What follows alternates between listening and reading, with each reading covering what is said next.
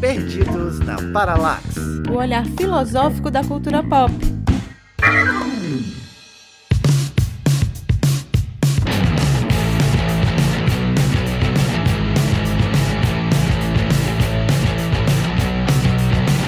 Oi, gente, eu sou a Débora Fofano e hoje eu estou muito feliz que finalmente esse pessoal, esses editores, esses coordenadores aqui desse podcast decidiram acatar minha ideia e fazer um programa de brucutus. Oba! Fala galera, eu sou o Manuel Messias e se mexerem com o meu cachorro eu fico muito puto.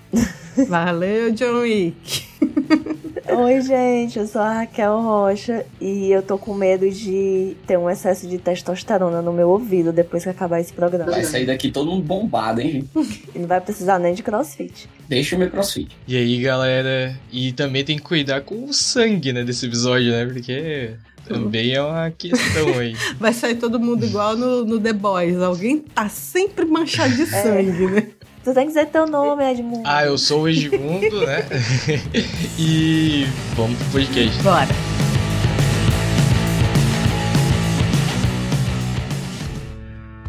A paralaxe é a aparente mudança do objeto a partir dos diferentes pontos de vista em movimento. A muitos pedidos da Débora, a gente resolveu gravar esse podcast sobre Brucutus. E aí veio assim, quando a gente tava, né, pensando, pô, mas vamos gravar um episódio sobre Brucutu e tal. O que, que é Brucutu, né? Então, assim, o mais difícil foi pegar a definição do que, que é Brucutu. E eu acho que é uma das coisas legais que a gente vai conversar aqui, porque o conceito de Brucutu, ele mudou muito, né? Dos anos 80 pra cá. Então, se você pegar o filme de Brucutu, assim, a ideia do Brucutu, ele nasce lá com aquele trio dos anos 80, Stallone, Schwarzenegger e Van Damme, apesar de eu acho que já mais pra trás já tem o Charles Bronson, não sei se vocês lembram, né? Que, nossa, que Tem. tirava aleatoriamente nas pessoas na rua, um filme super racista. O cara pega uma bolsa, ele puxa um, um revólver assim de 200 calibre e dá um tiro aleatório no cara. Socorro. E o filme de Brucutu, ele ficou um tempo esquecido, né? Eu não sei vocês, mas eu acho que o filme de Brucutu, ele foi meio que sendo substituído pelo filme de herói, né? Então talvez o, o último grande Brucutu já era um herói, que é o Blade, né? Não, peraí, não conta muito não agora. O Manel já começou o programa, já foi. Se acalma. Ele já. Só pra orientar. Só esquentando, só É. esquentando. Depois o, o filme de Brucutu ele foi virando filme de herói e voltou. Você tem uma série de filmes novos de Brucutu e de Brucutuas, né? Porque apareceu também a- as Brucutuas, que é uma coisa que não rolava muito nos anos 80, já tinha, assim, não era tão frequente. E agora o filme de Brucutu voltou e voltou forte, né? Principalmente porque uma das grandes franquias de filme de pancadaria é o John Wick, né? Mas tem várias cópias do John Wick aí pra gente conversar, assim. Fora as coisas que eu acho que rola, né? No Brucutu, que é aquela representação de uma certa heteronormatividade, né? Assim, o machão e tal. O Brucutu, ele é um homem hétero branco que vem, assim, né? Topzera. Topzera, Topperson. um dinossauro que vem resistindo aí ao longo dos anos 80 pra cá e sempre encontrando uma forma nova de voltar, mesmo repaginada, mesmo sendo uma vingança contra quem matou o cachorro dele, né? É, a gente vai entrar É. numa certa polêmica daqui a pouco, Manel, porque eu não acho muito John Wick brucutu. Antes da gente entrar em toda essa lista de filmes brucutus e de brucutuas e que a gente coloca aqui nessa classificação e como bons pensadores que somos, gostamos de um conceito e de criar novos conceitos também, porque a gente tá aqui nesse programa também criando. A Destruindo. gente precisa saber quem é o Edmundo na fila do pão. Que eu fiquei sabendo há pouco tempo pelo Fred, que Leila Germano disse que ele é o professor mais bonito do Brasil. Então, conte aqui pra gente quem você na fila do pão. E aí, pessoal, eu sou professor de filosofia, quanto filosofia e sociologia, aqui em Santa Catarina, cidade de Joinville. E também crio conteúdos para as redes sociais, né? Pro Twitter, pro Instagram, pro TikTok. Não costumo fazer dancinha lá, Ah. né? Eu faço outro tipo de conteúdo. Tava esperando uma dancinha de Eu também, é, É. lógico. Tenho que fazer a dancinha explicando o conceito. É, aí o desafio é esse, Uma- hein? Tá aí o desafio. Agora, próximos vídeos, né? Me sigam lá no TikTok pra ver, sair e me cobrem, né? Que saia esse vídeo. E mais pra frente, tô voltando pro YouTube. Meu foco de pesquisa né, durante a graduação foi o Michel Foucault na questão da vigilância, da punição. Então, acho que vai adentrar também a temática que a gente vai falar hoje, né? Enquanto essa sociedade punitiva e o carinha que entra lá pra matar geral, pra punir todo mundo. Então, É. Oh, yeah, É. né? Eu só lembro do Stallone no, no Juiz Como? né? Ah, no Juiz Dredd. I am law. Mas então a gente convidou a pessoa certa pra estar aqui com a gente, porque a grande dificuldade é essa, né? O Fred tava aqui bugado, mas vocês vão falar de brucutu com uma coisa intelectual, com uma filosofia, como é que vai ser isso? Eu falei, não sei, Edmundo que vai nos dizer. Coitado. Se vira. O Brucutu e a Sociedade da Vigilância aconteceu agora.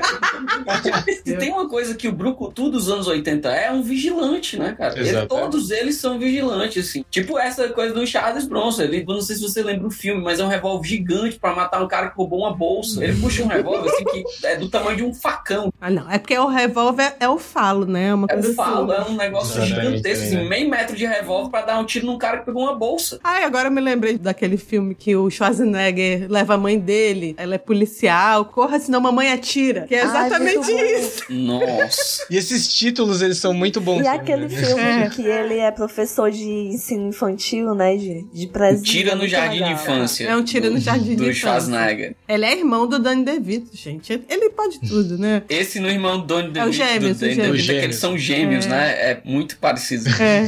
Gente, então é isso, né? A gente falou de Schwarzenegger logo já, porque, enfim, é um dos nossos brucutus do coração. Já digo logo assim, o Manel falou já de Charles Bronson, e claro, né, tem números aí, mas o meu top 3, claro, de brucutus, quando se fala, é Schwarzenegger, Van Damme e Stallone, né? É o triunvirato, né? Da brucutuzada, Sim, assim. não tem É. como. Eu imaginar a infância do que é um brucutu. Mas vem essa pergunta mais profunda que atinge nossos corações. O que é um brucutu? A ideia, acredito que seja essa virilidade, né? Apresentar essa virilidade. Eu acho que até a gente pode ver por que, que isso tá voltando também, né? A gente tem uma sociedade voltada também à resistência desse aspecto. E é o cara que vai resolver os problemas, né? Dentro do filme, sair matando todo mundo, batendo todo mundo, ninguém consegue bater nele. Vários tiros atravessam ele, mas nada morre. Por exemplo, o Duro de Matar. Duro de matar, ele apanha. Ele apanha, mas. apanha, mas ele não morre. Mas velho. não Ele- morre. Aqui, aqui no Ceará não tem uma frase que a gente diz assim: tanto ele apanhou quanto bateram nele. Eu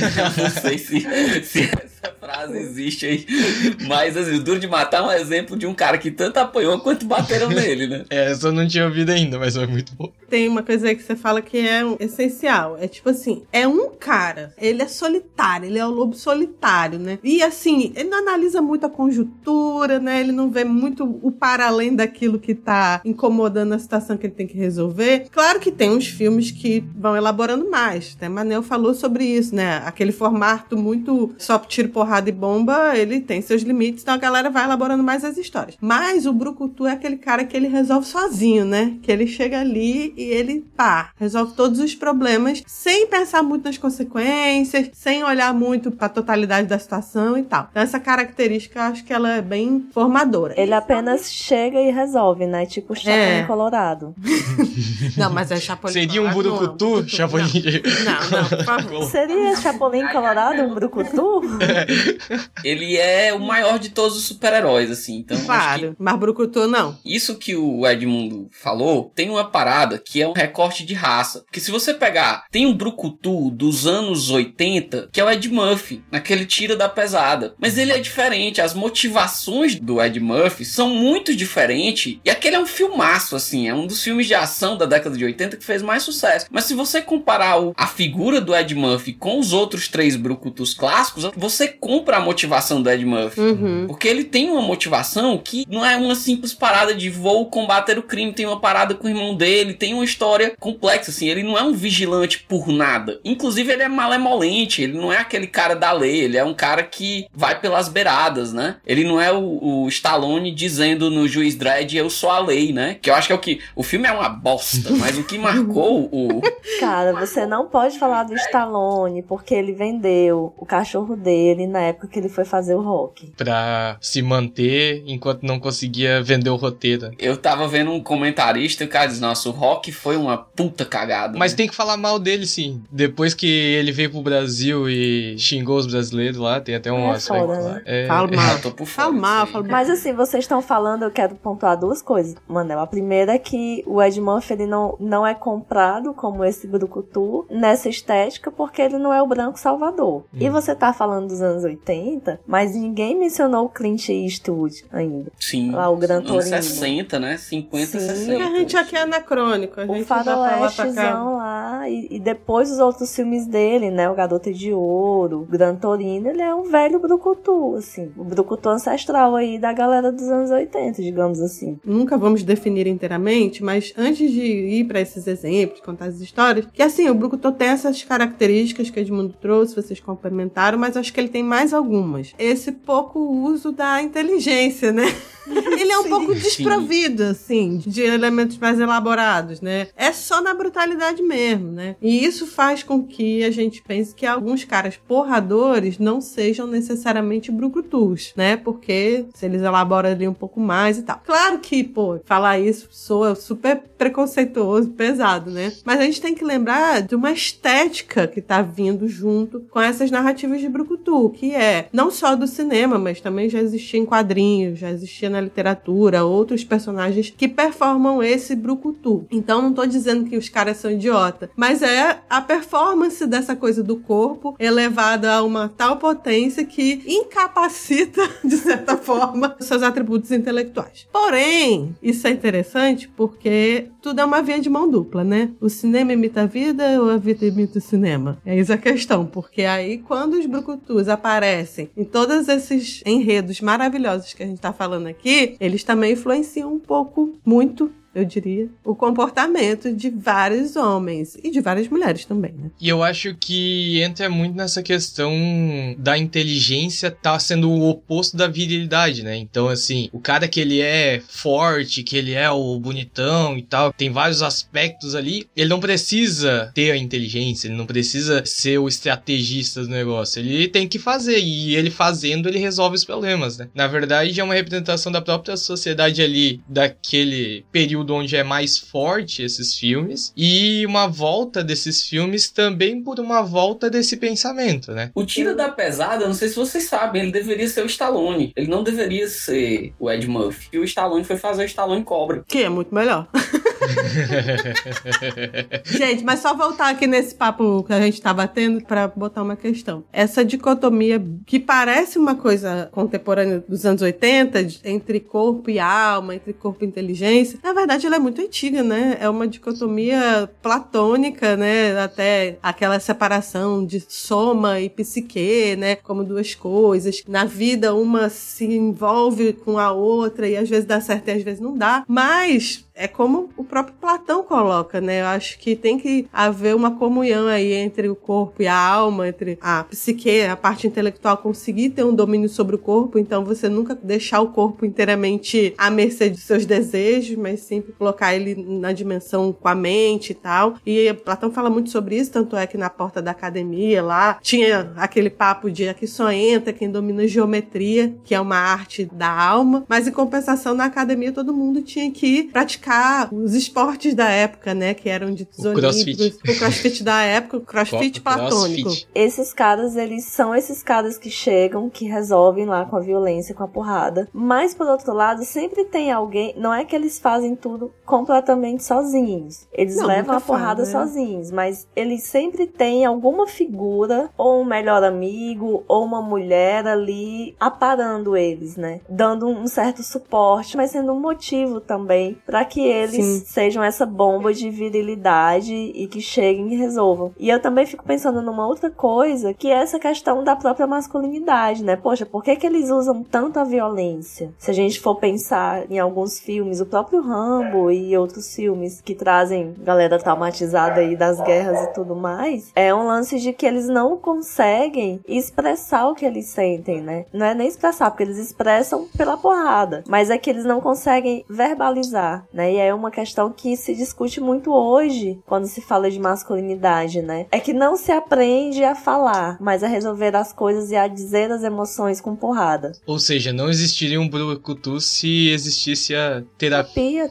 pois é, né? Talvez. se você pensar no caso específico do John Wick, é, do né? John ele Wick não precisaria mesmo. matar meio mundo de pessoas se ele tivesse lidado com o luto da esposa dele e a vida dele não dependesse da existência Business e um cachorro, né? O próprio Justiceiro, né? Aquele filme, é. também a série, que é com aquele cara que fez The Walking Dead. Justiceiro é totalmente cagado da cabeça. O cara podia ir pra terapia. Todos esses caras são cagados da cabeça. Claro. Mas podia fazer uma pintura, podia fazer uma. É, uma, uma dança, dança, né? Plantar, colorir aqueles livros de colorir ah. da pessoa.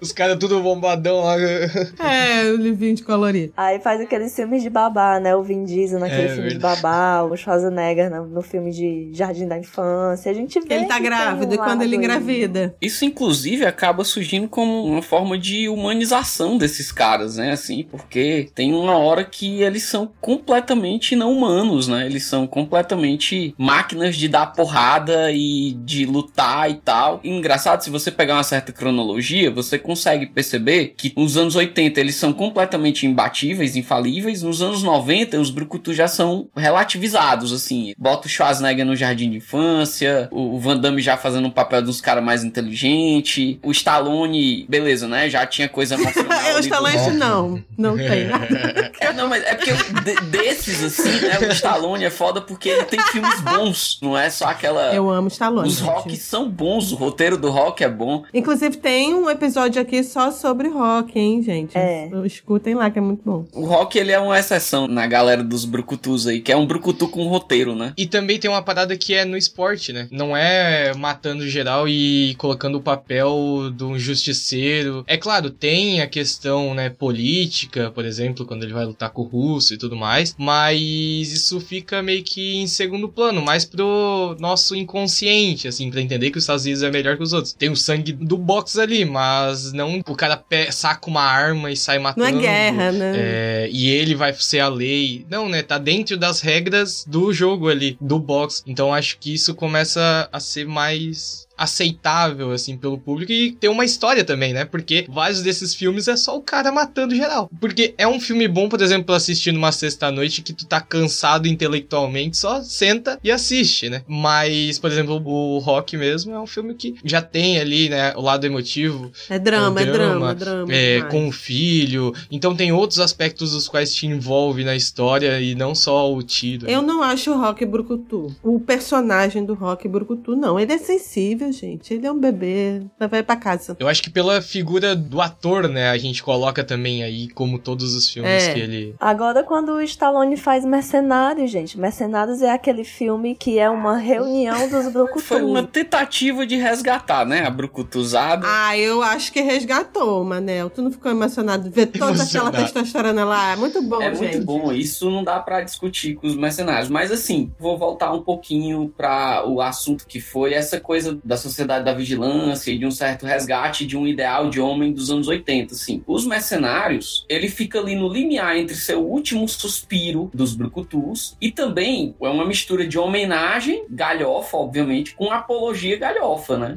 Não, mas eu não acho que é um último, eu acho que é já o resgate mesmo. É depois que é. a coisa já passou, é retroativo, assim, né? Não é. Não, que... sim, sim. Que assim, por mais que não seja o caso efetivo, tem qualquer coisa de apologia a um, um, um, ideal, entendeu? Não, mas o filme é isso, é sobre isso. E tá tudo bem. Já veio na minha mente na hora, assim, que tu falou. É, um e o é. dois. O, o, o três não. O três, o três, o três é, é cagado. O três, é o três eu acho que eu nem assisti. Qual é o que aparece aquele cara, o Chuck Norris? É no três, é? O Chuck Norris é o dois. O 2, maravilhoso. Que gente. ele mata a cobra, né? Que a, a, cobra mordeu ele e ela passou não sei quanto tempo agonizando e morreu. É. Se você pegar, isso tem muito a ver com a estética também dessa coisa da sociedade da vigilância estadunidense, né? O Brucutu, Sim. ele sempre bate em alguma outra etnia. Sim. O Brucutu, ele não tem um inimigo que é da cor dele, que é do país dele. O inimigo do Brucutu é um vietnamita. É um cara... É, um, um latino. É um latino. É um ticano. No Grande Dragão Branco, até um tijolo é o inimigo, né? Porque... Tijolo não revida. É muito maravilhoso essa cena. Tem essa parada, assim, do Brucutu. Ele ser um representante também muito específico de um ideal de masculinidade estadunidense, né? Pra vocês verem, tipo, quem é o grande Brucutu brasileiro? Pescador parrudo. Né? Sim. Pesca... Se você resgatar aí o Kubanacan, o grande brucutu brasileiro é o pescador parrudo. É o Marcos Pasquim, ele que, mesmo. Que, aliás, parece com o Rousseau, né? Você já fizeram essa analogia? Ele é Ei, igual pior, ao Rousseau. Viu? Então quer dizer que o Rousseau é o nosso brucutu? É o nosso brucutu aí. O brucutu da filosofia, o Rousseau, tá aí. O Rousseau. Selvagem, né? Lá, o cara que trabalha com Na verdade, é a selvagem. figura. Nada mais do que Ai. ele ser eleito o brucutu da filosofia. Eu lembro que eu postei no Twitter essa comparação entre um e o outro Sim. e viralizou assim. E aí parou no Instagram dele, ele postou o Pasquim. E aí ele colocou é, o homem nasce bom, mas a sociedade faz o pescador parrudo, alguma coisa assim. Ele colocou. Caralho, que foda. Maravilhoso. Vamos marcar ele aqui nesse episódio pra ele poder repostar Aí. a gente. E pra ele ouvir a gente, né? E Marcos Pasquim, ouve a gente aí e depois fala. Você é o o que nosso você achou do nosso título de Brucutu do Brasil? Kubanacan.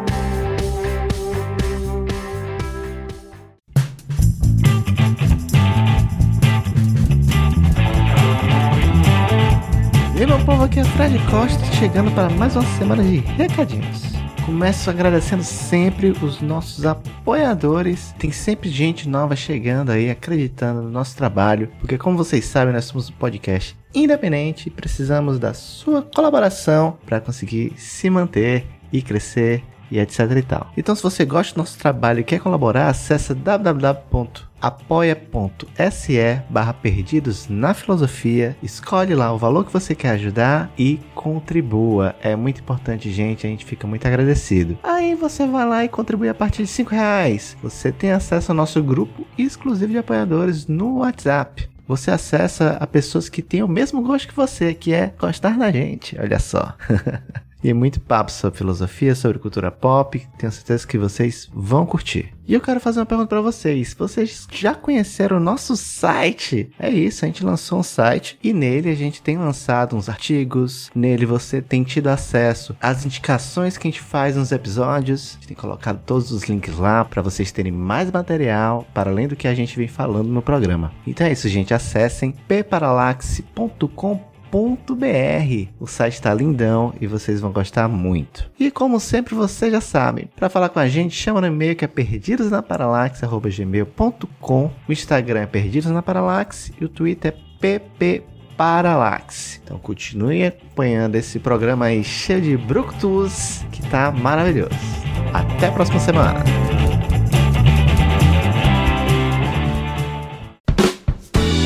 Tem uma coisa que é tipo, um jeito de você tentar justificá-lo. Se você pegar o Rambo, o primeiro Rambo é muito bom, é um filmaço. Aí depois o Ai, eu negócio não consigo, gente. Não consigo gostar de Rambo, é O horrível. primeiro Rambo é maravilhoso, cara. O Não primeiro é. Rambo é ele contra o Estado. O inimigo do primeiro Rambo é o Estado. ele volta traumatizado Dá- e a polícia vai lá tentar tirar ele. O primeiro Rambo ele não tá no Vietnã. Ele, é- tem só a história de que ele voltou. trau- Aí depois É. vem aqueles Rambos, né? Do Vietnã e tal. O último Rambo que eu não tive coragem de assistir é contra traficantes mexicanos, né? Assim. então aí já aí eu- foi o meu limite. O Brucutu, ele é um cara que tem uma justificativa. Ou a guerra, ou ele teve uma família violenta. A raiva dele tem uma razão, mas, Isso. tipo É. assim, ele não elabora. Ele não elabora isso em nenhum momento, né? Ele bota a raiva dele pra fora, dando porrada, atirando, soltando bomba. Até porque se ele parasse pra pensar, ele não fazia nada. Gente, isso tudo tá aqui na pauta porque eu perdi um tempão criando categorias de brucutus. E aí essa categoria do Rambo é a categoria do brucutu traumatizado com a guerra. Às Verdade. vezes vocês notaram que a Raquel ela fez uma revisão integrativa dos brucutus, né? Sim. Foi. Eu gosto dos brucutus policiais também, até porque apesar de Duro de Matar ser o épico, eu gosto muito, muito mesmo de... Fala, meu Deus. Do, do Mel Gibson, gente. Dos anos 80, Eu ia falar Mel Paixão de Gibson. Cristo. Máquina mortífera. Máquina Ai, máquina mortífera. É. Máquina bom. mortífera, gente. Eu... Brucutus do Buddy Cop, né? Riggs, Riggs, eu adoro, gente. Inclusive, reassisti recentemente a- os quatro filmes. É bom demais, E gente. quem é, muito o bom. inimigo do último Máquina Mortífera? É um chinês. Ah, é o Jet Li. Ei, Manel, tem Sim. razão, viu? É, É cara. sempre assim. Acima de tudo, o brucutu é um xenófobo, né? Ele é xenófobo. É, tá na essência essência da brucutuzada é o racismo de Estado. O brucutu é a representação do segurança território e população, cara. Os filmes brucutus, eles são o ápice da questão da indústria cultural, assim, no sentido de pensar o inimigo de uma sociedade como um todo. Então, quem vai assistir vai colocar aquele cara como inimigo. Por exemplo, do Rambo, os caras perdem a guerra, não, vão colocar os vietnamitas como inimigos, né, para toda a sociedade. Uhum. Então, essa ideia de manipular mesmo o pensamento geral, assim. É um negócio que a gente olha assim, ah, pô, vou assistir um filme, ah, não vou ficar pensando muito, mas no subconsciente, né, o, o inconsciente tá pensando ali, tá refletindo e colocando isso pra dentro. E aí, Um movimento. é, e aí, por exemplo, você vai ter filmes que o cara vai matar todo mundo, vai matar, sei lá, os alienígenas, vai eliminar outras etnias. E aí você tem, pô, nos Estados Unidos, uma guerra étnica gigantesca. Então, alimenta também esse, esse sentido. Reforça esse Reforça esse estereótipo. estereótipo. Aí eu acredito, assim, que alimenta pra fora do cinema, né? Que isso, na verdade, reforça a sociedade e, ao mesmo Uhum. tempo, que representa muita gente. Então, por exemplo, o cara acha que se ele tiver um revólver, pronto. Ele nunca mais vai ser assaltado e ele nunca mais vai ser preso. Porque ele tira o revólver, mata todo mundo Agora ele é um e caco. pronto. Ele é o Charles É. E Bronson, a né? função dele é proteger a família, Sim. né? Ele tem o direito de ter uma arma porque ele tem o direito e ele tem a função moral de proteger a própria família. Defender a propriedade privada. Quem é o cara que fala da propriedade privada, hein? Pra gente voltar lá pros modernos? Ah, o Rousseau? O Rousseau. O Rousseau, né? olha Que aí. o problema é a propriedade privada. O Locke defende Uhum. a propriedade É, o privada. Locke. E o Rousseau. Sim. É, exatamente. O Rousseau fala contra. O Rousseau é maravilhoso, gente. Beijo, Rousseau. No segundo discurso, né, sobre a desigualdade entre os homens, que o Edmundo tá falando aí, ele fala que a primeira desigualdade que aconteceu, além das naturais, foi essa, né? De quem é dono de quê? Uma pessoa disse esse pedaço de terra é meu e a outra acreditou. E aí começou todos os problemas Começou do mundo. quebra-pau, né? Daí nasceu o primeiro brucutu. Ai, tomar foi, foi aí. Tem um texto que ele ainda ele usa assim a palavra imbecil, né? O primeiro imbecil que cercou. É. E aí eu uso esse estado e falo, pô, porque cercou um pedacinho de terra, cercou, cercou, vai ter pra todo mundo? Não vai ter pra todo mundo. Aí, né, criou os burucutu. Criou-se o mundo é dos espertos. Não, eu acho massa que ele fala assim: uma pessoa fez e o pior, a outra acreditou. É isso que é maravilhoso. Alguém disse é meu e a outra falou: ah, é, é seu.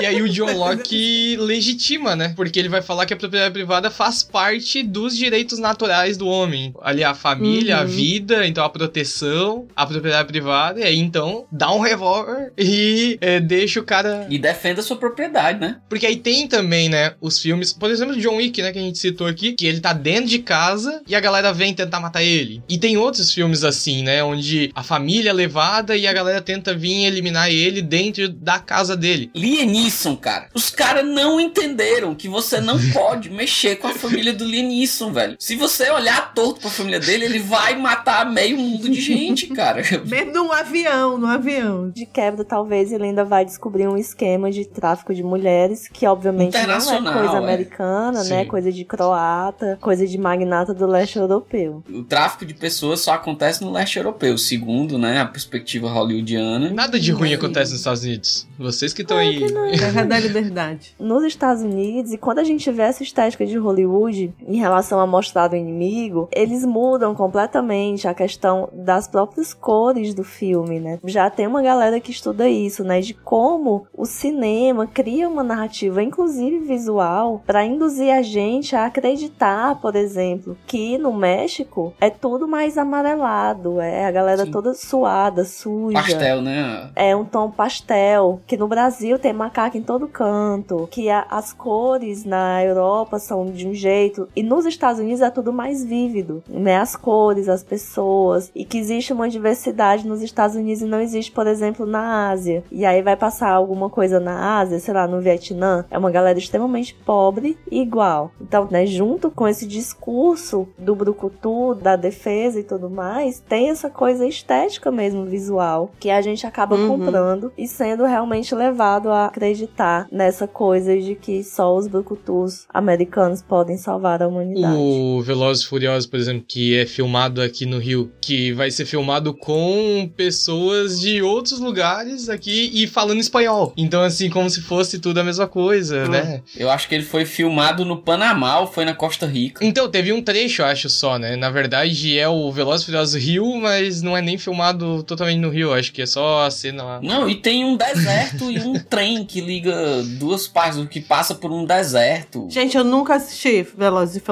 E o pior, assim, não é um filme dos anos 90, 80, é um filme de 2014 Sim. por aí, cara. Ah, mas o Mercenários também tem cenas no Brasil, né? Só que não fala que é no Brasil, mas... Mas é eles na favela, né? Uma coisa assim. Mostrou favela, a gente sabe, é Brasil, é África. Eu assisti esses dias aquele filme As Panteras, o novo, com aquela meninazinha do vampiro, Nossa, não né? tive coragem de ver. E Nossa, ele tem até uma cena no. Brasil que eu achei até estranho, porque não mostra um Brasil da favela, né? Um Brasil lá no Leblon e tal. O filme é bem ruim, mas é um filme que entra aí na categoria das brucutuas. Gente, eu queria contar pra vocês que a gente tá falando aí da onde vem esse brucutu. A gente situou bem assim nesse cenário americano, que é esse que vocês falaram aí muito bem, que realmente é onde ele explode, né? Mas já que remontamos até Rousseau pra dizer que foi o nosso primeiro brucutu, eu tava pesquisando e lendo e, e lembrando de alguns filmes antigos que tem esses primeiros personagens brucutus. E aí, esse gênero, vamos dizer assim, o primeiro brucutu surgiu no cinema italiano, que é um gênero chamado de espada e sandália. Em lá eles chamam de peplum, esse gênero.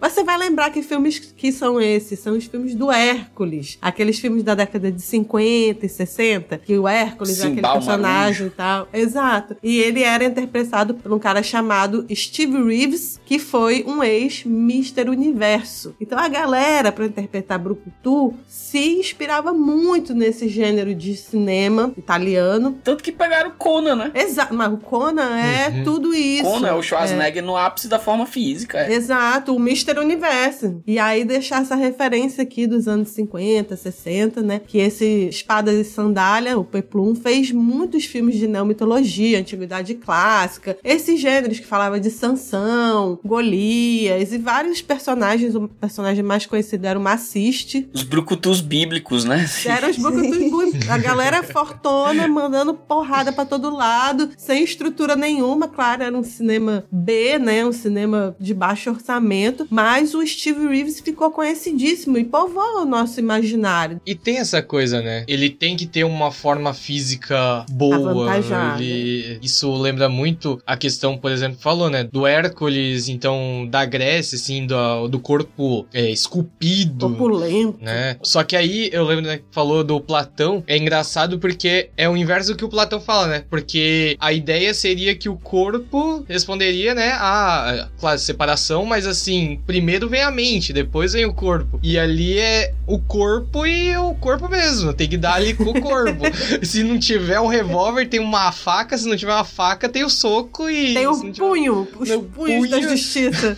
Mas os gregos, cara, botaram 300 brucutus pra lidar com um exército de 12 mil pessoas. Exatamente. Então acho que a gente descobriu um brucutu mais antigo. Leônidas de Esparta. cara. Leônidas, é verdade. Leônidas é o primeiro. Primeiro Aí. grande brucutu que se tem registro, né, cara? Porque o cara era, ele foi lá e desceu o cacete em 12 mil pessoas de etnias diferentes, diga-se de passagem. Porque o reino Eita. persa, ele era muito Acabar vasto com e acaba com o Rodrigo Santoro, né? É. Ele, ele, inclusive, dá uma lançada na cara de um brasileiro. Do nada, tem um brasileiro lá, com Sim. puta blackface também, né? Ninguém atentou para esse fato, mas deram uma pintada ali no. Ah, deram uma é. bronzeada. no- Deram uma bronzeada legal. Atentamos, eu atentei muito, Manel. O Deram cara uma tava no shape. californiana nele, porque ele tá laranja. Botaram ele de 2,30m de altura, né? E aí, do nada, chega lá o Leônidas e vral, uma lança na cara dele. É verdade. A gente fica falando assim, mas o Brucutu, eu não tenho uma pesquisa de fato pra falar sobre isso, mas o Brucutu, ele é quase que um arquétipo, né? Eu acho que é. Ele tá em todas as sociedades. Ele se reproduz na história de várias maneiras. Então, se você voltar na, na Grécia, se você voltar mais, você certamente vai achar o Brucutu chinês. O Sun Tzu era fã de um Brucutu, né? Se você ler a arte da guerra, ele, ele dá uma- umas brucutuzadas assim também. Vamos lá, né, gente? A ideia de patriarcado não nasceu com o capitalismo. Ela é muito mais velha do que o capitalismo, né? O patriarcado é o pai do capitalismo.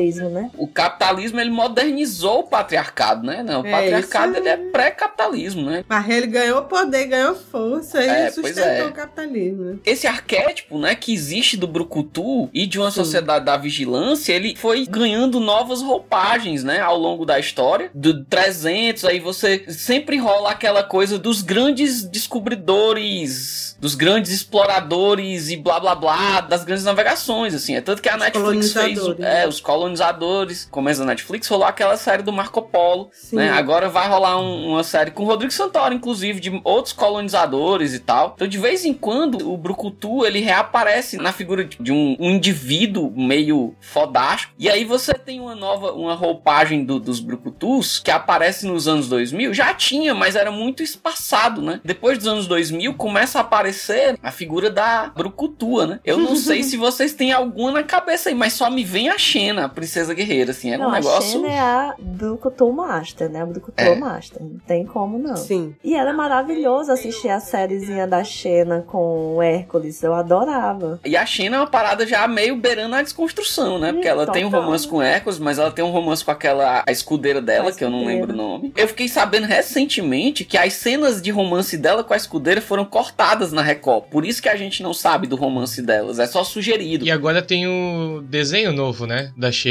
E aí passa, É a na Xirra, verdade. não? A princesa guerreira? Que ela. A She-Ra. na Xirra da A Netflix. She-Ra, desculpa, É, na desculpa, Xirra da. Netflix, ela de Mas é fato verdade. tem um romance homoafetivo, né? E não, Isso. não é sugerido, não. É bem. Não, aí tem claro, é. Mas vocês acham que isso acontece por uma questão de identificação mesmo, assim? Porque, ah, era só o, o homem lá que fazia isso? Porque as- esses personagens, eles também são hipersexualizados também, pois né? é, Porque tem essa questão. tem esse aspecto. Então, vocês acham que é mais uma questão de identidade da mulher também se vê enquanto protagonista? Tem duas questões aí. Primeiro, assim, a gente tá falando aqui, como sempre, no modo aleatório. Aí a gente meio que mistura o brucutu dessa cinematografia com a vida real. A gente sabe que eles estão em simbiose, como o Edmundo até falou. Uma coisa vai alimentando o estereótipo da outra, né? Que é lógico que quando rolava essa franquia forte de Velozes e Furiosos, todo macho ré queria ter o seu carro rebaixado, né? Então, assim, uma coisa vai influenciando a outra. Mas, de fato, eu penso que o brucutu da vida real, ele é mais manso, né? Ele não é essa coisa toda, É mas porque ele se ele tomar um reproduz. tiro, ele morre, né? Ele morre, né? Ele não é tão idiota assim. Ele só funciona em grupo, na verdade, né? É, e ninguém vai ser tão assim, zero pensamento como é o do estereótipo dos filmes. Mas o filme também imita a vida, né? Como a gente tá brincando aqui, o cinema imita a vida, a vida imita o cinema. A questão é que quando a gente fala dessas questões identitárias que estão se refletindo no cinema, porque a indústria cultural ela também quer ganhar em torno disso, vai começar a colocar ali personagens para atender uma demanda de consumo. Então as brucutuas começam a, a entrar nesse circuito. Mas tem como dizer que isso é inteiramente ruim? Claro que não, porque a gente sabe que a sociedade precisa colocar as mulheres também sem reforçar os estereótipos e quebrando os brucutu do patriarcado. Só que isso é um tiro no pé, né, gente? Porque não é assim que a luta feminista funciona. A mulher não quer reproduzir exatamente o mesmo estereótipo do que os caras. Mas eu acho que, de toda forma, eu discuto com a minha própria cabeça aqui, né? É, Fonte, né? Vozes da cabeça. É, é isso, mas então aquilo, elas fazem um trabalho interessante, porque apesar delas colocarem a força à frente ali pra resolver também os babados da situação, elas não estão dispensando de ser quem elas são, nas suas autenticidades e tal. E aí tem muitos filmes legais, própria Atômica, não é tão bom quanto eu gostaria, mas reforça E eu esse. gosto pra caralho, ó. Eu acho. Eu, eu esperava mais, eu esperava mais de Atômica. Mas mesmo assim, a Angelina Jolie fazendo a Tomb Raider, a Lara Croft, né? É uma porradora, né? E outros filmes que a Jolie faz também. Há uma Truman, gente, maravilhosa. Vocês é- acham que. Bill, que Bill é muito brucutua, cara? É, É. demais. Uma coisa interessante é que essas mulheres brucutuas, elas não têm esse aspecto de lutar contra o Estado, que é o inimigo delas. O inimigo São é o outras macho. lutas, assim, Não, mentira, nem é.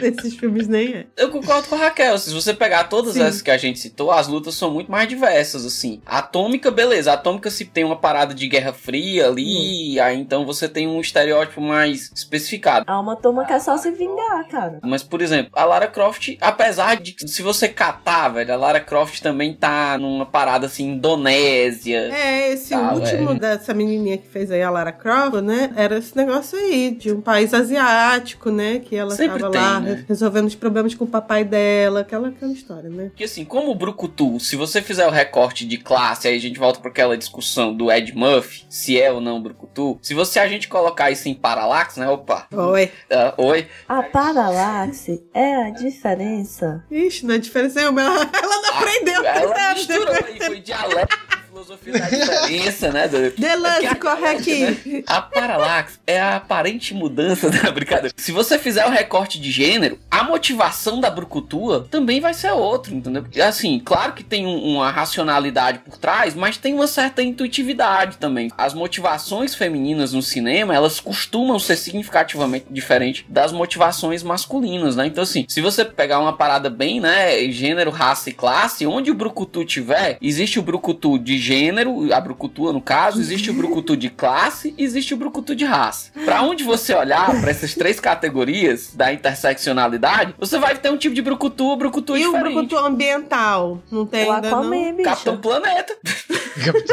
Aí, ó, com a minha- Aquaman, Ou antes do Aquaman, aquele filme do Kevin Costner, que ele é híbrido. Walter, Waterworld, né? O mundo das águas, é. É. Kevin Costner, gente. Kevin Costner entra na categoria de Brucutu Galã, junto com James Ai, Bond. gente, ó. Quem é Brucutu Galã, gente? James, James Bond. Bond. Ai, eu odeio James Bond, gente. Pensa na fraqueza que eu tenho abuso, abuso, porque ela sempre foi sexista, gente. Sempre. James É Bond é o colonizador sexista. Ai, né? gente, ele, ele eu não aguento, eu não aguento ele, porque ele é intelectual, ele vai resolver, ele. Ai, eu não Ele é o gosto. Brucutu que ele só consegue resolver as coisas porque ele tem uma mulher por trás dando um negocinho de inteligência pra ele. E eu gosto muito de filme de detetive. Adoro coisas assim, desse gênero, né? De investigação. Mas eu tenho tanto abuso de James Bond, gente, eu não consigo. Eu gosto, ó. Porra, eu gosto pra caralho. Eu tenho que me confessar aqui, um fã. Nossa, esse Cassino Royale e aquele lá que tem a música da Adele. O, o- É um bicho do, o James Bond do Cassino Royale é podre de feio. É o charme. Não é galã, não. Cafuçu. Eu acho que Brucutu tem que ser Cafuçu. Isso, Entendeu? Brucutu não necessariamente ele é um cara bonito. É. Ah, sim. é porque se tu vê os principais mesmo, não são, oh, nossa, Não. aqueles Não galãs pode. assim. Brad Pitt e Tom Cruise. não são Já Brucutu. fizeram filme de Brucutu? Não fizeram. Não, não, porque eles não. são bonitos demais pra ser Brucutu. Mas peraí, falta explicar pro povo que não é cearense, que não é do Nordeste, o que, que é um cafuçu. cafuçu é porque a gente tá no podcast, então vamos botar aqui a imagem do cafuçu. É um homem. Gente, que horror. Galera, essa opinião é individual.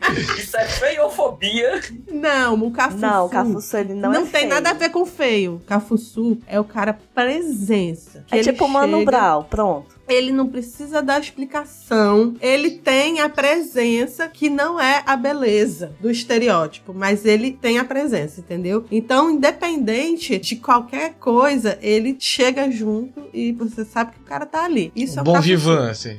Não, é porque tem a ver com a forma física Não. dele ser Ah, forte também. tá. É porque ele é grosseiro também, Ah, né? entendi. o Cafuçu, ele não é um cara que tenha, né, nessa definição que novamente volta a dizer não apoio. É, o, Ca- Ele não tem aquela sensibilidade, eu não diria nem sensibilidade, ele não, uma tem etiqueta. expertise social. Ele não tem habilidade social, ele é aquele cara que, sabe, você olha pra ele, Ele tem o parangolé. Você vê que ele não é bonito, mas ele, você quer ele. ele vai te jogar na parede e te chamar de briba, né? Assim, ele não tem aquela finesse. pra quem não sabe o que é briba, briba é o animal mais importante do É a mundo, tá, gente? A brasileira. briba. Hoje a gente tá definindo muita É. coisa. O que é bribo, o que é cafuçu, o que é brucutu. Pessoal, Edmundo, você já tinha ouvido a expressão briba? Já, briba sim. Não usamos aqui, mas eu já tinha ouvido já. Ah, gente, mas cafuçu é maravilhoso. Eu gosto muito desse contexto do cafuçu. Acho, acho que ele define muita coisa. É um cara que ele tem presença, tem pegada, tem chegado, você quer ele, mas não é bonito nesse estereótipo do que é beleza. Ele não é bonito no estereótipo do que é um bonito padrãozinho heterotopper colonial, né? Branco. O maior cafuçu de todos, de todos, tá aqui escrito no nosso roteiro. Ninguém falou dele, mas eu vou fazer a minha Vai, homenagem à vai, Machete. vai. Deni? Trejo. Isso aí. Aquele Manel. Deni Trejo, você olha pra ele e a sensação que você tem é que ele vai te dar uma facãozada, né? e sem motivo. Você E vai te você ainda matar. E, quer estar perto dele. e você, Entendeu? isso, e ele é um cara que você, porra, eu gosto desse cara e eu não sei porquê, entendeu?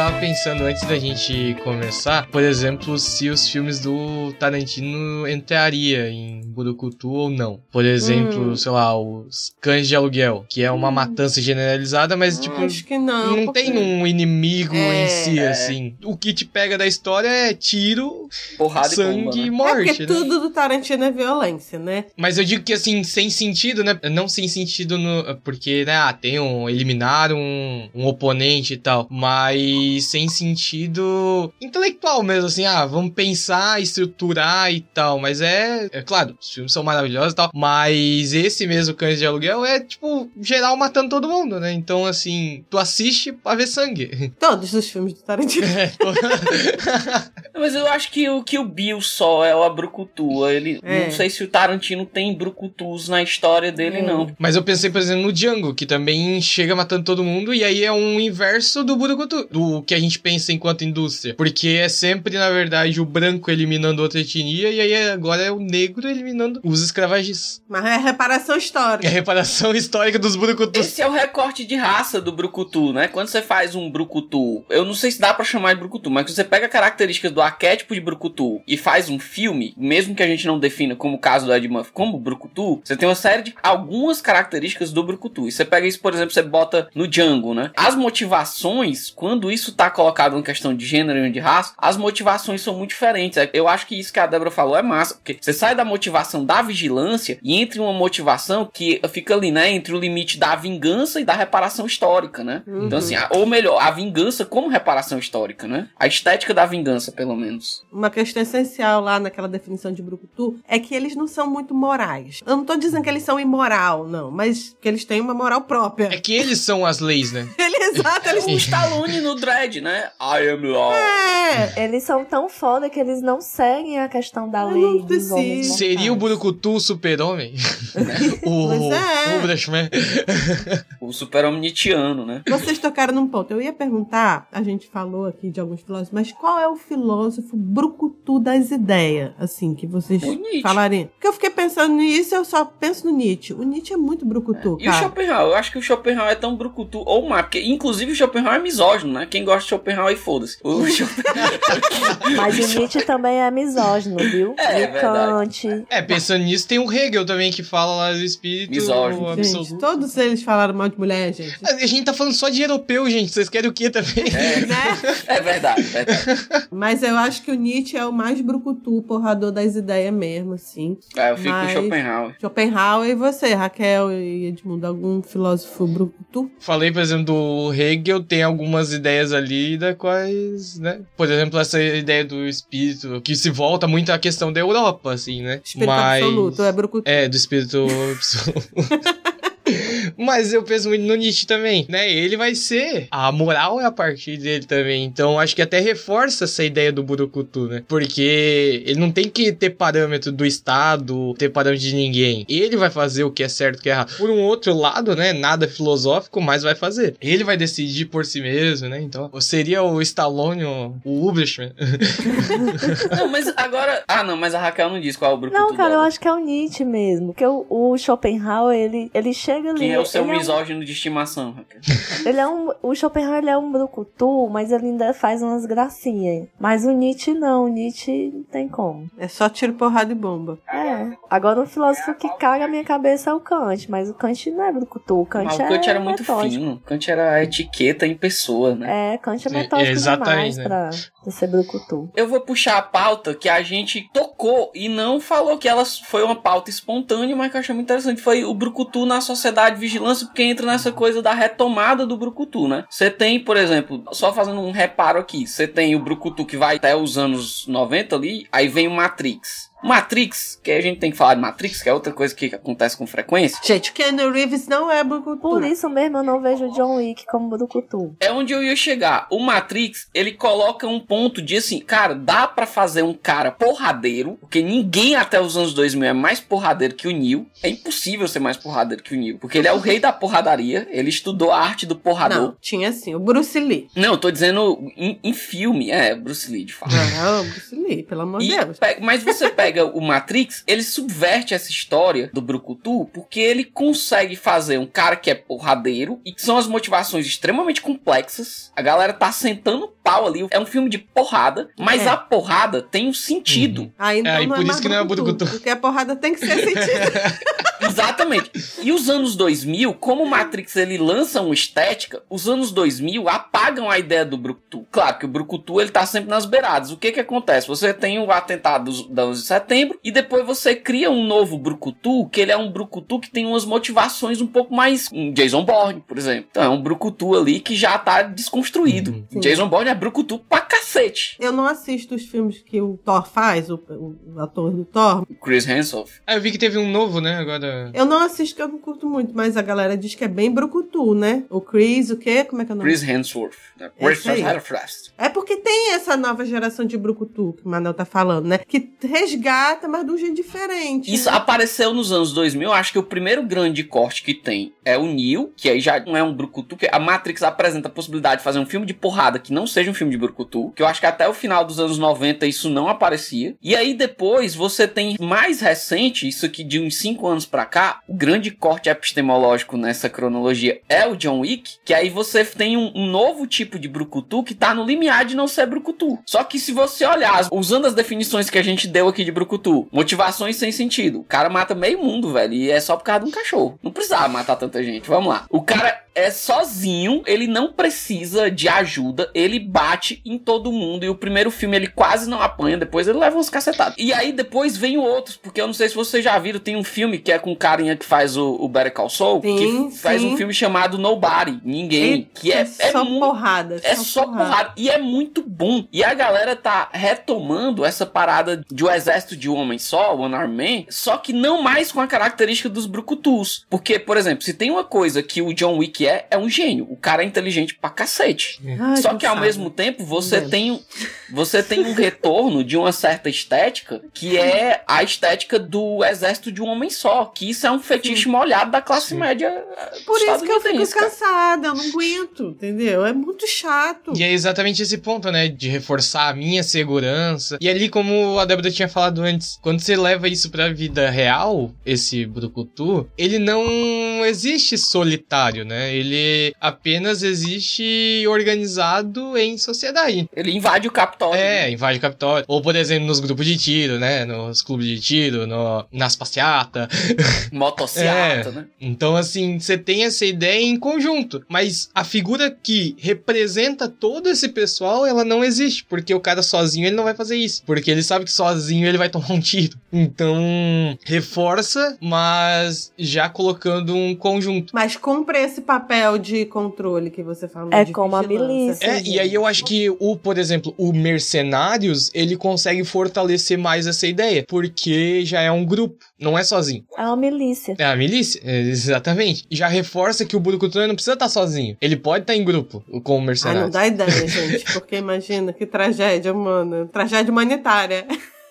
Mas, cara, vai em qualquer bar heterotop que você vai encontrar uma galera. Tudo igual. Vocês já nunca viram aquelas É. fotos que é só os caras de óculos escuros, camisa preta, Ai, é. tudo igualzinho. É. E agora com a harmonização facial é que tá tudo igual mesmo, os homens e as mulheres. Sim. E aquelas fotos da galera da Faria Lima, que é uma. Cara, é todo mundo exatamente igual. É muito louco aquilo, velho. Aí na, na Faria Lima não é brucutu não, é leite com pera.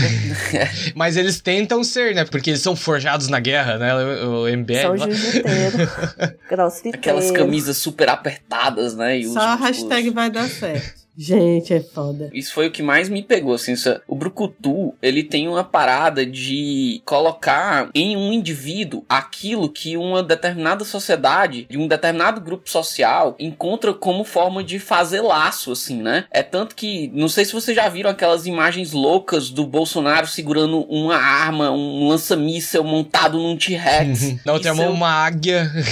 uma águia atrás dele, tipo, o Trump bombado, né? O Trump parece uma tangerina, velho. Ele é murcho e laranja. E é muito doido, porque essa galera, ela fantasia, né? Essa figura do Brucutu em pessoas que, cara, não é, né? Isso faz parte dessa estética da vigilância, né? Porque você cria um ícone, né? Você cria um sujeito que não tá lá, uma espécie de pai primevo, e aí eles entram na pira, né? piração total, de olhar pro Bolsonaro, uma criatura decrépita, parece um Munha. Não sabe fazer uma flexão.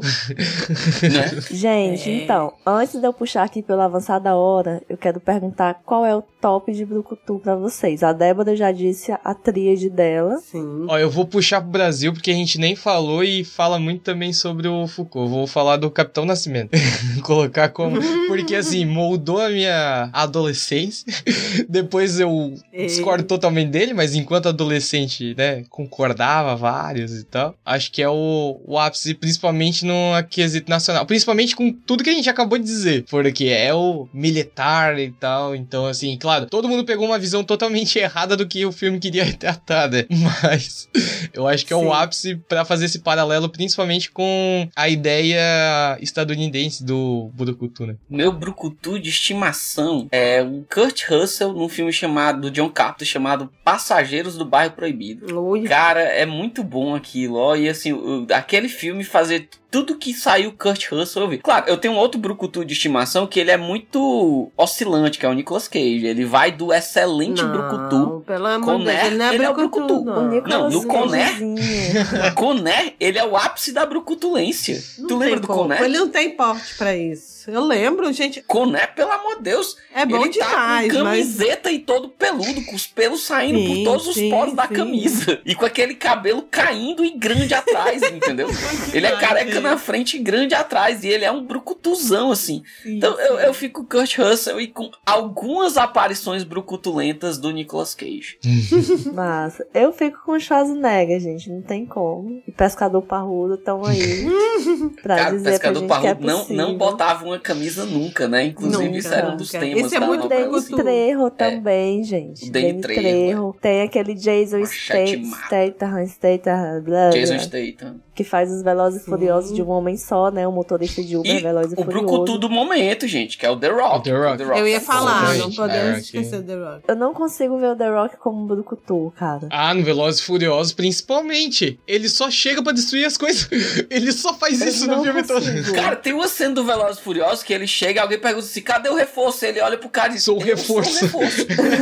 Sim. Pô, que é mais brucutu que isso. Ele tem uma cena no trailer do Adão Negro, ele tá voando de lado de um jato e o cara olha pra ele, temos um objeto não identificado, ele dá um tapa no jato. Necessariamente, ele dá um tapa num caça e o caça explode. E ainda tem o irmão dele, né? O Dwayne Johnson. É, são dois. É, é verdade. Gente, mas olha, não dá pra esquecer do Steven Seagal, né? Porque Sim. eu acho ele também um grande brucutu. Porque a gente já falou de Chuck Norris, né? Já falou de Charles Bronson. Bruce Willis. Professor do Anderson Silva ainda, né? Ai, gente, eu lembrei que Mike Tyson tava fazendo uns filmes aí também, hein? Vocês sabem que o Steven Seagal, ele batia nas pessoas no set de verdade. Ele É tem mesmo? vários processos. Ele é faixa preta nos caralho aí de várias artes marciais. Nas filmagens, ele não fazia de maneira cenográfica. Não era porrada técnica com beijo técnico. Ele sentava a mão no figurante, velho. Da vida real. E ele é cheio de processo por Meu abuso, pelos caralho, porque ele quebrava o braço da galera real. É bizarro. Um escroto do não, inferno. Ah, tem muito brucutu clássico, né? Até a Raquel falou rapidamente, mas defenda a sua posição de por que que Clint Eastwood é um brucutu. Só a gente assistiu o Gran Torino, né? Aquele cara que fala pouco, vive isolado, que depois tenta resolver tudo sozinho, que vai ser depois no outro filme o treinador de boxe da menina pra ensinar a menina a ser porradeira, porque ele não consegue mais porque tá velho. É o Garoto de Ouro, né? É, Garota de Ouro. Ele representa muito aquele cara que tá ali com a arma dele pra proteger a propriedade privada e a família. E nos filmes de faroeste, bota aquele cigarrinho de lado e sai atirando a torta e a direita, assim. Resolve os problemas sem falar muito. Ele só olha e atira, acabou, né? Então ele é bem Nem naquele filme As Pontes de Madison, que inclusive é um dos meus filmes prediletos, que ele tá lá, um filme bem romance, né? Com a Meryl Streep, ele não tem nada, né? A personagem dele não tem nada de brucutu. Tipo, eu já tinha assistido tanto filme de tiro dele, de faroeste, de tudo mais, que eu assisto aquele filme e eu vejo um brucutu. Mas é. Um brucutu fotógrafo, mas é um brucutu. Verdade.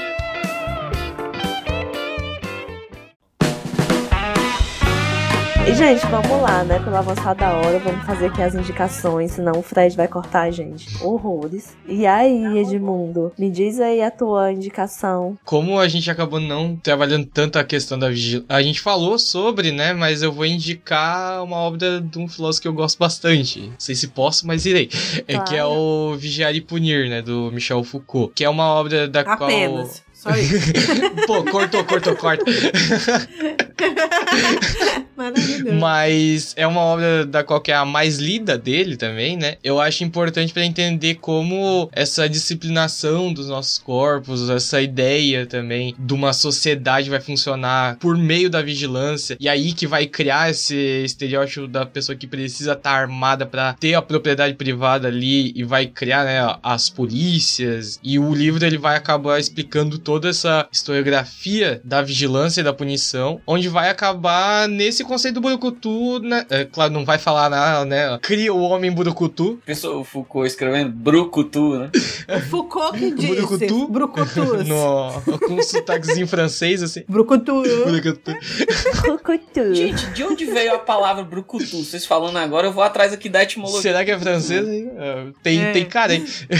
Mas eu acho que é um livro muito bom pra entender essa questão da vigilância, da docilidade do corpo e da violência enquanto resposta de sociedade, né? A punição sempre enquanto resposta de sociedade. Só um adendo, gente. Brucutu, a, a etimologia mais aceita, que ele vem da palavra borocotó, do tupi, que Olha. significa terreno escabroso. Olha aí. Então é o cara que de fato, né? Ninguém se mexe com ele. Ah, deve ser aquela expressão que o pessoal fala brocotó. Lá na minha terra a gente fala em brocotó. Não, aqui a gente fala escabroso. Então, Brucutu é um homem escabroso. Escabroso, é. Uhum. Faz sentido. Total sentido. Brocotó. Adoro essa palavra, é muito boa. Aqui a gente chama de homem branco da classe média.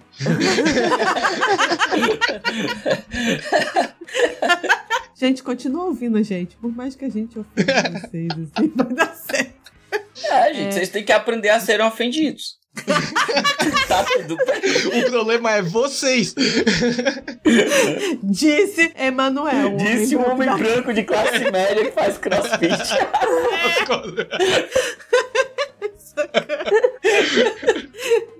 Ai, gente. Gente, mas o meu chapéu do MST me protege. Ah, é. Agora você ficou O ok. problema é o podcast não aparece imagem. Não adianta você usar chapéu do MST de protesto se você vai pro crossfit. Ah, Adianta sim. Porque agora ele tá perdoado. Se usando o chapéu do MST, tá tudo certo. Gente, a minha indicação, deixa eu falar.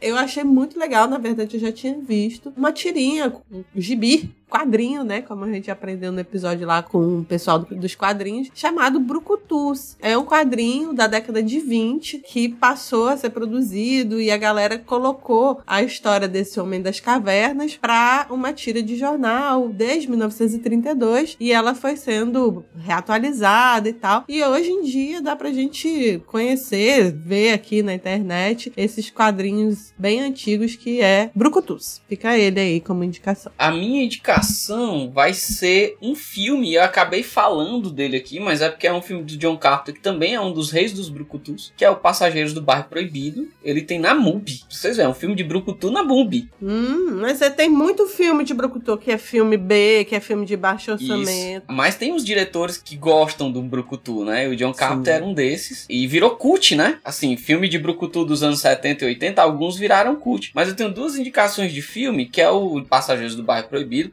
do John Carter. E, gente, tem uma versão do Dredd, que é com Cal Urban. Que é o Billy Bruto, né? O Billy Butcher. E aí, ó, o Billy Bruto, ele é a maior representação do Brucutu contemporâneo, do Billy É Bruto verdade. do The Boys. O nome do cara é Billy Bruto, né? Então, Sim, ele é um Brucutu. isso já diz alguma coisa. Ele realmente é um cara bruto. Aí, ele é muito cafuçu. Ele é muito Aí eu cafuçu. acho o Caúba um gato, ó. Não acho ele cafuçu. mas ele é não. cafuçu. Ele tá cafuçu no Billy Bruto. Caúba como é, no, no Senhor dos Anéis. Você não tem distanciamento pra poder saber o que que é um cafuçu. Você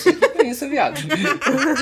ah, mas essa versão do Dredd, ele não tira o capacete. Porque o Stallone não bota a porra do capacete. E o Dredd, originalmente, não tira o capacete. O Stallone fica sem capacete o filme inteiro. Esse filme do Dredd é muito bizarro, porque é muito violento. Vou resumir a história em 30 segundos. É um juiz de uma determinada polícia no futuro, que é feito por juízes, e o cara ele é o juiz e o executor ao mesmo tempo. Essa é a história é do Dredd.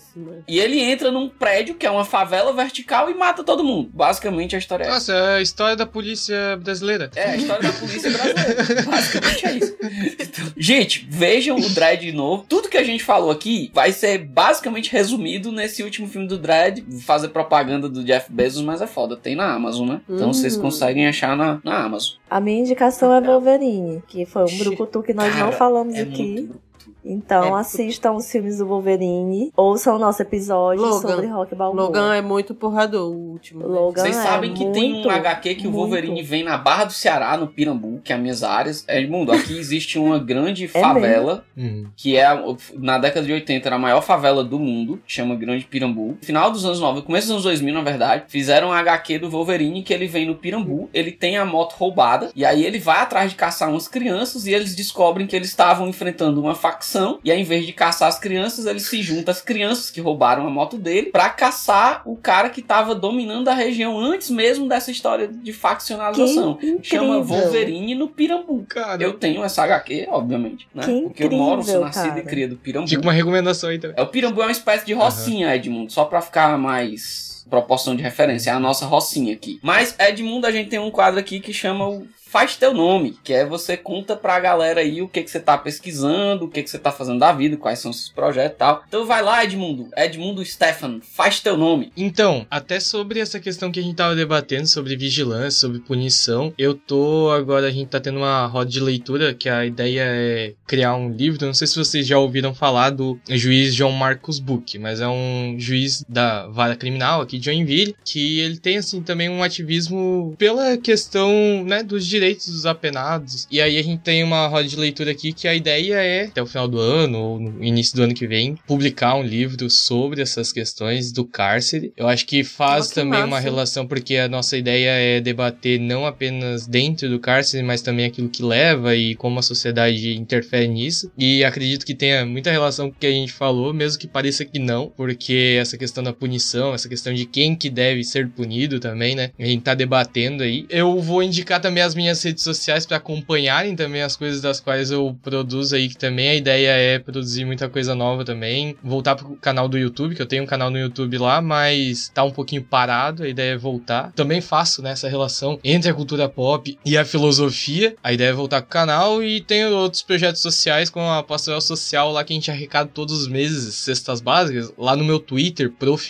Word, a gente tá sempre arrecadando lá via Pix. Vocês, é, realmente um jabá aqui aqui, né? Pra ajudar ali é, as pessoas. A hora é essa. Porque a gente arrecada ali pra montar as cestas básicas. No mais, eu tô fazendo isso aí, dando aula, né? Que eu já falei no começo, que trabalhando eu tô pouco, mas dando aula eu tô. Bastante. Mas tu trabalha com o que mesmo? Não, eu só dou aula mesmo. tu trabalha da aula, né? Só uma coisa assim básica. Mas além da aula, qual a tua profissão? Não. É. ah, eu sou criador de conteúdo. Criador de conteúdo às vezes Ai, tá... agora. É a profissão. Daí. É a profissão. né, a gente segue aí falando sobre Foucault também. Eu acho que, não sei se isso acontece com vocês também, mas às vezes o que a gente pesquisa, a gente tem um pouquinho mais de dificuldade de falar sobre, né? Porque a gente tem até um receio, assim. Então, eu não falo tanto sobre Foucault. A gente aqui fala besteira sobre qualquer coisa. A gente fala besteira sobre qualquer coisa. ah, principalmente, né, no Twitter, é para isso também, né? Mas as minhas redes sociais todas são prof. Word, né? Word de mundo, por isso Edmundo, né? Caralho. Oh, e aí tem o canal. Agora... Pior que tem muita gente que não entende isso aí. Eu não tinha entendido. Agora fez todo sentido. Pô, cara, minha mente explodiu aqui. E o canal no YouTube é Edmundo Steffen. Deixa seu próprio easter egg, né?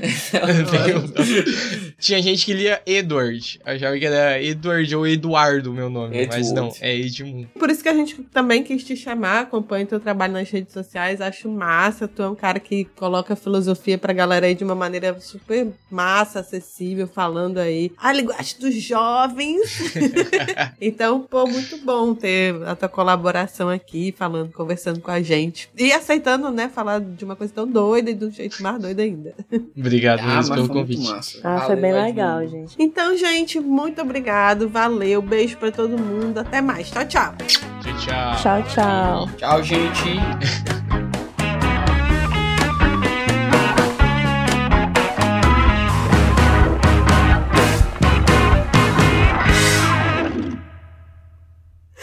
Ai, gente, gente, tá difícil esse episódio. Edmundo é assim mesmo, viu, Edmundo? Edmundo tá morrendo de rir. Cara, é toda a gravação é assim. Então, é uma mistura de stand-up com filosofia aqui.